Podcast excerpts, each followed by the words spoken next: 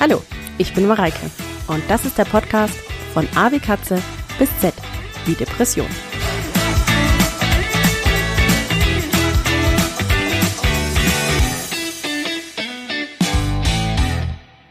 Hallo und herzlich willkommen zur vierten Folge. Ich hatte jetzt gedacht, es würde sich einpendeln, dass ich so alle zwei Wochen eine neue Folge machen kann. Tja, soweit bin ich dann wohl noch nicht in der Genesung, beziehungsweise was ich für mich da definiert habe.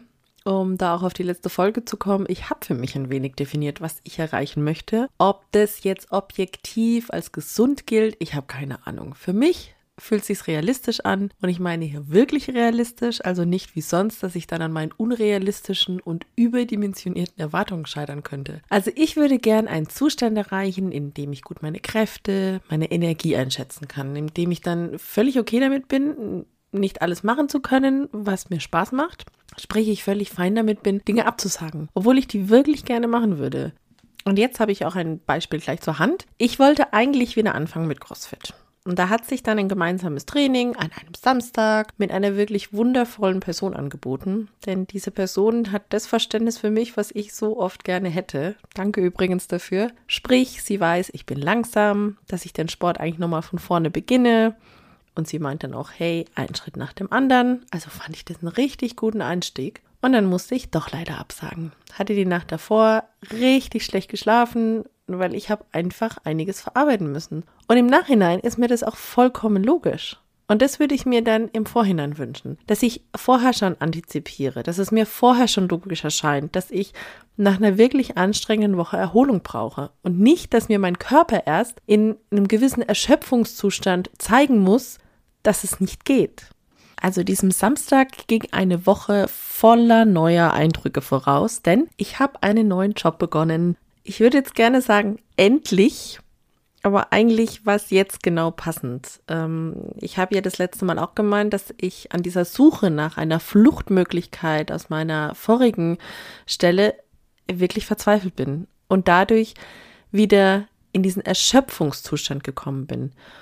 Und jetzt sehe ich, dass ich da damals nicht annähernd bereit gewesen wäre, eine neue Stelle zu beginnen. Ich war so noch in diesem Ich muss Modus. Mir war klar, dass ich das Umfeld, in dem ich gearbeitet hatte, verlassen musste, jedoch konnte ich mir gar keinen ähnlichen Job überhaupt vorstellen, bei dem es anders wäre, bei dem das Umfeld nicht genauso wäre wie da, wo ich schon war. Also kam in meinem Kopf nur ein Szenario vor, dass ich was anderes machen muss, dass ich da fliehen muss, in was völliges anderes, und zwar so schnell wie möglich. Das heißt, ich habe mich ja da auch wahnsinnig unter Druck gesetzt und war gleichzeitig dann auch mit der Stelle irgendwie überfordert. Und dann kam auch noch dazu, dass ich mir selbst kaum noch was zugetraut habe. Denn ich hatte das Gefühl, alles, was ich mache, ist entweder nicht gut genug oder irgendwie mache ich alles falsch. Also muss es doch was ganz anderes sein, denn in einem ähnlichen Umfeld dachte ich, das könnte ich ja gar nicht leisten, was da verlangt wird. Und nachdem ich dann das zweite Mal länger ausgefallen bin, kam so langsam bei mir die Ruhe rein. Und vielleicht auch, weil ich mich in dem Umfeld, in dem ich damals war, nicht mehr versteckt habe. Also nach meiner Rückkehr habe ich offen darüber gesprochen, dass ich einen Burnout hatte und an Depressionen leide. Und hier ein kleiner Ausflug. Die meisten meiner Kolleginnen haben ganz toll reagiert, hatten auch Fragen, haben sich wirklich interessiert und haben auch mit mir geteilt, dass sie Bekannte, Freunde, Verwandte haben, denen es ähnlich geht, die also auch Betroffene sind. Andere wiederum haben zwar gesagt, was sie für großes Verständnis haben und wie toll es doch sei, dass ich so offen darüber spreche, jedoch mich spüren lassen, also so kam es mir und auch anderen jedenfalls vor, dass sie das als Kritik an sich selbst sehen. Und deswegen kann ich absolut verstehen, dass sich einige nicht trauen, gerade im beruflichen Umfeld über ihre Krankheit zu sprechen. Und vielleicht schaffe ich es ja mit meinem kleinen Podcast daran was zu ändern. Also zu mehr Verständnis zu kommen und zwar echtem Verständnis. Okay, wo war ich jetzt? Äh, ja, die neue Stelle. Also im Nachhinein sehe ich, dass ich, die, nachdem ich nach der zweiten längeren Krankheitsphase zurückkam, also ruhiger wurde. Ich wurde auch selbstbewusster. Und ich konnte es dann auch verarbeiten, wenn KollegInnen nicht mit meiner Offenheit und oder mit meiner Krankheit zurechtkamen. Klar, das war auch schmerzhaft, aber es hat mich nicht gleich wieder aus allem rausgerissen. Diese Kritik hat mich nicht gelähmt oder völlig unfähig gemacht zu arbeiten. Also mich wieder völlig zu Boden geworfen. Und dann kam auch langsam das Selbstbewusstsein zurück, dass ich gemerkt habe und auch anerkannt habe, dass ich Fähigkeiten besitze. Also, dass ich nicht dem, diesem Glaubenssatz weiter Glauben geschenkt habe, ich kann ja nichts und wenn, mache ich eh alles falsch. Und so konnte ich mich dann auch wieder bewerben. Jetzt kann man sagen, dass da ganz viele Zufälle am Werk waren. Meine Spiritualität sagt mir, dass da einfach viel zusammengewirkt hat und sich positiv verstärkt hat. Denn irgendwie ging auch vieles jetzt besser oder, naja, leichter von der Hand. Also den Lebenslauf zu erneuern, dass ich so eine gewisse Selbstverständlichkeit hatte, bei Einstellern mal mich zu melden und nachzufragen, mal nach einem kurzen Termin zu fragen und äh, erste Gespräche zu führen, weil ich mir sicher war, dass ich gut genug für bestimmte Stellen war. Und auch nach so einem Gespräch gemerkt habe, okay, dafür habe ich keine Eignung, ich habe da eigentlich gar kein Talent oder auch gar kein Interesse und dass ich dann auch die Bewerbung zurückgezogen habe, ohne in Panik zu geraten, dass damit eine Chance weg wäre, zu fliehen. Also es fühlte sich im Gesamten leichter an. Ja, natürlich war ich auch aufgeregt und ich war auch nervös und habe mich zum Beispiel auch nach Gesprächen gefragt, oh Gott, war ich jetzt gut? Habe ich jetzt irgendwas Dummes gesagt?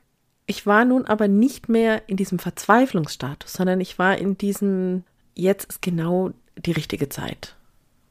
Und ich weiß, dass ich beruflich gesehen in einer absolut komfortablen Situation bin. Ich bin, beziehungsweise ich wurde nicht gekündigt während der Krankheit. Ich konnte mich intern nach Stellen umschauen, was immer einfacher ist, als sich als externe Person zu bewerben. Und wie sagt man, know your privileges? Also ich bin sehr, sehr dankbar dafür, dass es bei mir dadurch ein wenig einfacher war.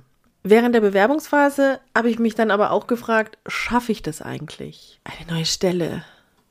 Wird es nicht, wird es nicht genauso anstrengend? Kann ich denn überhaupt noch normal arbeiten? Bin ich dazu überhaupt noch fähig oder werde ich für immer krank sein? Und um ehrlich zu sein, das war nicht nur in der Bewerbungsphase. Die Frage stelle ich mir wirklich immer noch. Ich habe Angst, dass ich wieder zusammenbreche, dass ich nicht einschätzen kann, dass es zu viel ist, dass ich nicht einschätzen kann, wann ich Erholungsphasen brauche. Und dass ich diese Angst habe, ist nicht nur, weil ich ein Commitment gegenüber den neuen KollegInnen eingegangen bin. Ich bin sie auch mir gegenüber eingegangen. Und gerade erfordert es echt Kraft und Meditation, dass ich diesen Gedanken und diesen Ängsten dann in dieses Rabbit Hole folge. Und dann versuche ich zu atmen und dann denke ich mal einen Satz und manchmal hilft er mir ganz gut, vielleicht hilft er dir auch. Sich Sorgen zu machen, ist wie sich ein Pflaster aufzukleben, bevor man sich geschnitten hat. Der ist, glaube ich, auch von Karin Kuschek. Mir zu sagen, jetzt ist es nicht so. Und wenn die Situation sich ändern sollte, dann kann ich damit umgehen. Dann kann ich mir das Pflaster holen. Und dennoch nervt es mich wirklich sehr oft, dass ich in diesem neuen Leben vieles ändern muss, dass vieles anders sein wird und dass ich noch nicht da bin, wo ich gern will. Und da auch das Beispiel mit dem Sport. Also mit CrossFit fange ich nochmal von vorne an. Aber das habe ich doch schon mal gemacht. Oder auch, dass meine Essstörung immer noch Thema ist.